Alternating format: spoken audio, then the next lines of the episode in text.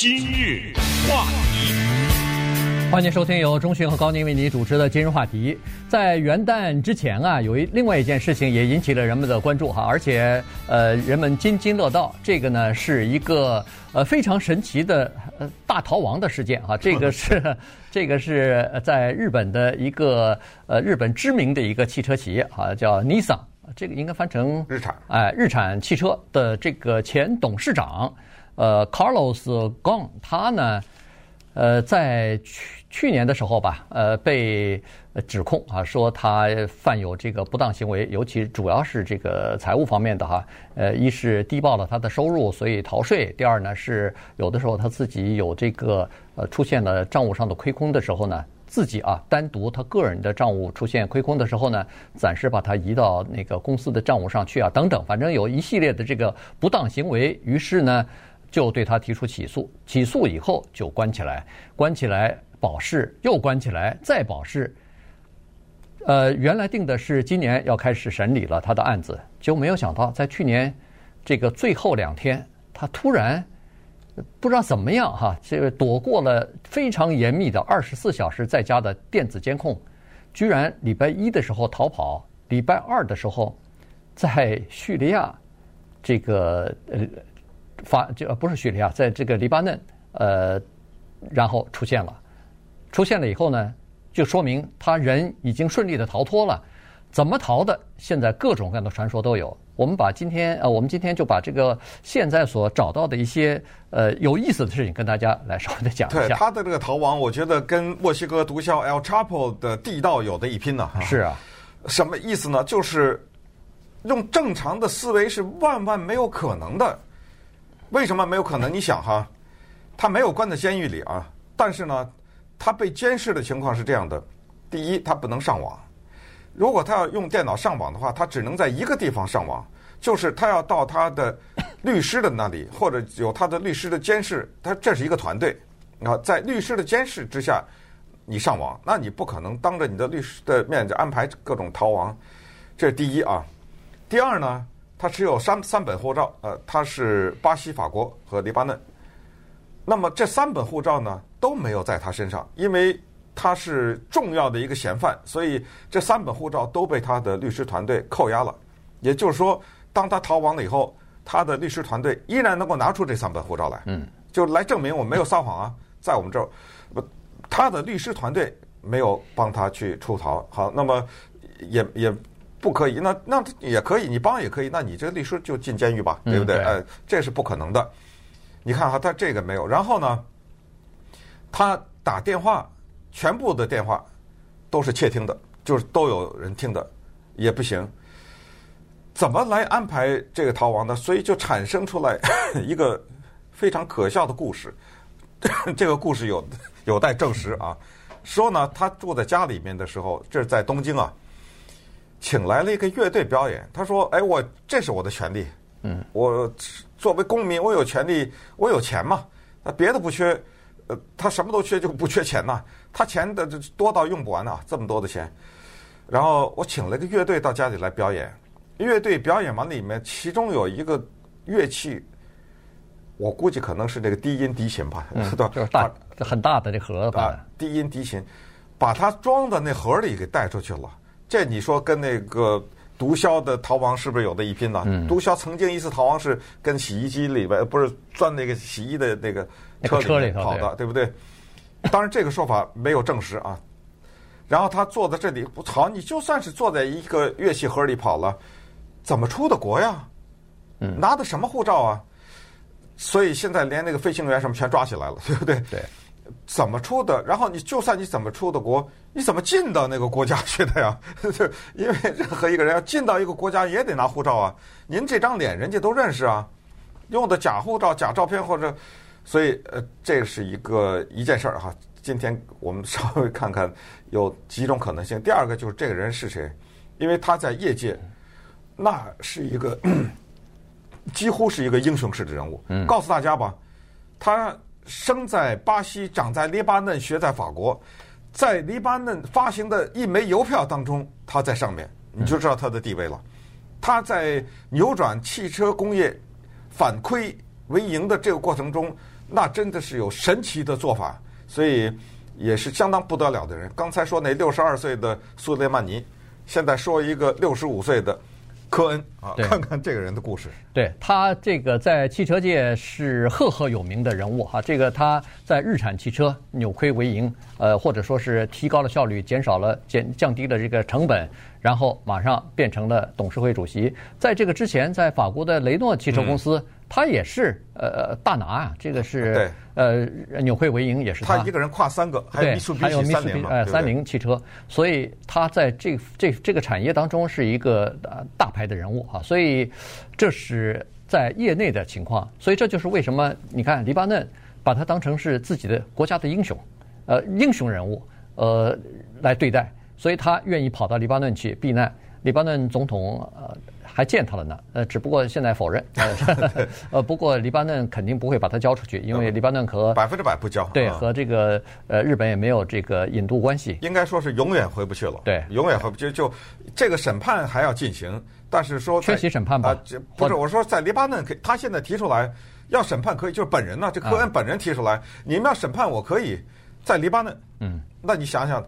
黎巴嫩判他有罪的可能性多大？你告诉我。是是是，而且法国都说了，因为他是法国公民嘛，也有法国的护照嘛。法国说你来法国，嗯，来法国，我们连审大概都不审了，绝对不引渡。对，所以绝对不引渡啊。所以呢，这是一回事。其实呢，其实蛮有意思，就是说他策划这些事情的时候，你可以看得出来是方方面面的。他要藏起来，第一，先要躲过监视啊，电子的监视和他律师团的监视。第二。他要离开他的房间，嗯，呃，跟着出去到机场去。第三，他要有这么一架飞机可以上去。对啊。第四，跑到一这个土耳其之后要有人接应，因为他不是到土耳其就就是目的地了，他还要再转一次飞机从土耳其飞到贝鲁特，飞到黎巴嫩的这个首都。所以你想，这要有多少人帮他忙？一个一个的环节都要这个没有出任何的差错。才可以做得到的这件事情，居然被他神奇的完成了。对，这还是那句话，钱，呃和关系以及地位，呃，他钱呢已经多到这样的一个程度，以至于他在什么巴黎啊、阿姆阿姆斯特丹呐、贝鲁特、里约热内卢这样都有百万豪宅、千万豪宅。啊，他收集的各种世界名画，啊，有的时候我们说某一个世界名画几千万卖了，什么一个匿名的人，呃，可能他就是其中之一啊。他投资当中，他有拥有酒庄等等。就我我不知道他身价多少，应该有亿吧，差不多。呃，我看好像是一亿两千万美金，就是上亿的这样的一个身价。那有钱呢，当然很多事情就 好做了，就比较好办一点。其实还有，我认为还有更重要的一个因素，就是他的地位太崇高了。呃，人们觉得不得了。你想想啊，能上到邮票上，这是一个吧？他在日本的地位，他是个黎巴嫩人啊。他在日本的地位也很高，也就是说。日本人也很喜欢他，那么所以你谁整他的话，我就恨谁，你知道吗？他他人就变成这么一个态。你知道他在日本是怎么体现他的地位吗？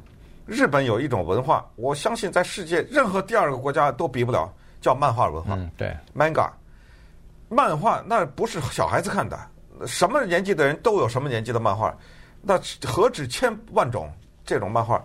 有一个漫画系列说的就是他，他的故事。你想想，这个人在日本人的地位是多么的高，但是反过来讲呢，你说他有没有做错事？这个咱不知道，因为他的生活啊是极为的奢侈。嗯，他二婚，他第二次那个婚姻的太太，大家也现在都可以看到图像和照片，是黎巴嫩人吧？啊，金发啊，这么一个女性。她过五十岁生日的时候，我是说他给他太太过五十岁生日的时候。您知道人家是怎么选择的地点吗？人家选择凡尔赛宫啊。嗯。您想想，把凡尔赛宫租下来给我太太过生日，这个定金先来几百万吧，对不对？你可以想象，那是一个什么样的生日的晚会。那笔钱据说是他挪用了 公司的钱，给他太太办的这个生日。那稍等我们看看，既然是这么伟大的一个人，他的罪行是什么啊？他干了些什么事儿？话题，欢迎继续收听由中讯和高宁为你主持的今日话题。呃，现在跟大家讲的呢是前段时间刚刚成功的从日本逃跑到黎巴嫩的这个前日产公司啊，日产汽车公司的呃董事长啊，叫做佐恩还是科恩呢？哈，呃，那么他的这个逃亡呢，确实是非常的有戏剧色彩哈，而且呃，我相信以后没准真的好莱坞可能会拍这个电影，因为在。上个月的时候，十二月份，他被呃这个保释出来，软禁在家里边的时候呢，还曾经真的见过了好莱坞的这个著名的制片人，呃，Lasher 是吧？那个 John Lasher，呃，这个是呃曾经拍过那个那叫什么 Birdman 是吧？对啊，对，鸟人，哎，鸟人得过奥斯卡奖的这个制片人，呃，俩人聊起来以后呢，这个 Carlos 呢，他是专门是把他自己的经历啊。呃，讲出来说，看看，呃，用我自己的这个故事，我的经历，是不是可以呃编一个剧本来拍一下？他想通过好莱坞这个电影呢，看看能不能够获得更多人的同情。那当然，在这个电影里头，或者他跟这个制片人聊的时候，他认为自己是一个受害人哈，自己是受到了不公平的冤冤屈的，然后他就要救赎，要把自己救出来。那么在这个电影里头的坏人。恶棍，那当然就是日本的司法体制了。呃，所以呢，当然这是一个非常初步的探讨，还没谈到任何实质的东西呢。约好了一月份再谈的，其实没有想到一月份要再谈的话，要去贝鲁特去谈去了，不是在日本谈了。嗯，这个事情呢，现在知道的情况是这样的，因为我为什么强调是现在知道？因为既然他说他是无辜的，既然。日本的司法机构说他是犯罪的，那这里面咱也不能去假设他是犯罪了，对不对？嗯、对，那得需要大量的审理呀、啊、的案看文件呐、啊、听证啊，需要这个过程。但是简单讲一下是什么事情呢？就是一个日本方面说是财务问题，是他是经济犯罪啊，他没有杀人，没有什么性骚扰什么之类的。什么经济犯罪？就是他这个人的生活太奢侈呢。他挪用了公司的钱，然后把他自己的亏损加在公司，就是等于他玩了一笔账，指责他这个账里面他把公和私混在一起了。嗯，然后大量的拿公司的钱来支付自己，但是呃，这个过程当中呢，他说的是都不是暗的。嗯，我都有报备，包括买房子什么的，他有个房子八百多万住的一个房子，都是用公司的钱买的。但是用公司的钱买他住着，但是但是是公司的资产，他他，他说我这个没有隐瞒啊，嗯，这是公司的资产呢，我住着呀，对呀，等等啊，就这背后呢都是一些金融方面的犯罪。他说什么呢？他本人为什么说他是无辜的呢？他说这个，这叫做公司内部的政治斗争内讧，他们搞我。我们公司的这些董事会，包括日产汽车，搞我，搞我什么呢？他们觉得我跟法国的雷诺汽车太亲了。嗯。他们觉得我在有所动作，把这两个公司呢，更加的这个关系就是要合并吧，更加的密切，以至于可能最终要合并。他们怕这个，怕这一天的到来，所以他们在搞我，就捏造了一些这些。这么一些证据，嗯，呃，简单的说就是这么一回事儿，他也没有说我就从此以后逍遥法外。你既然说我犯法，咱们就正当的审理。但是我为什么逃离日本呢？他说我问了一些人，也做了一些研究，看了一些其他的有一些大公司的人啊，在日本受审理的过程，他说那是极度的不公平。嗯，要这个国家不光是舆论不公平，而且整个的司法制度不公平，使得那些人呢。蒙受了一些冤屈，我呢也不排除被审判。我跑到黎巴嫩去，你们开庭吧，嗯，对不对？咱们就来审。那顺便也告诉大家，昨天有一个组织叫 Interpol，这是国际警察组织，发出了红色通缉令。嗯，那就是说，此人是正式的贴上了标签，是一名国际逃犯。那他不是什么大公司的什么，或者是受了什么委屈的人。嗯此人是一名国际逃犯。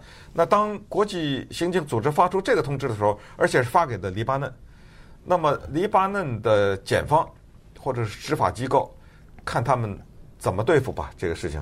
因为你否则的话，这个里面有种种复杂的国际法。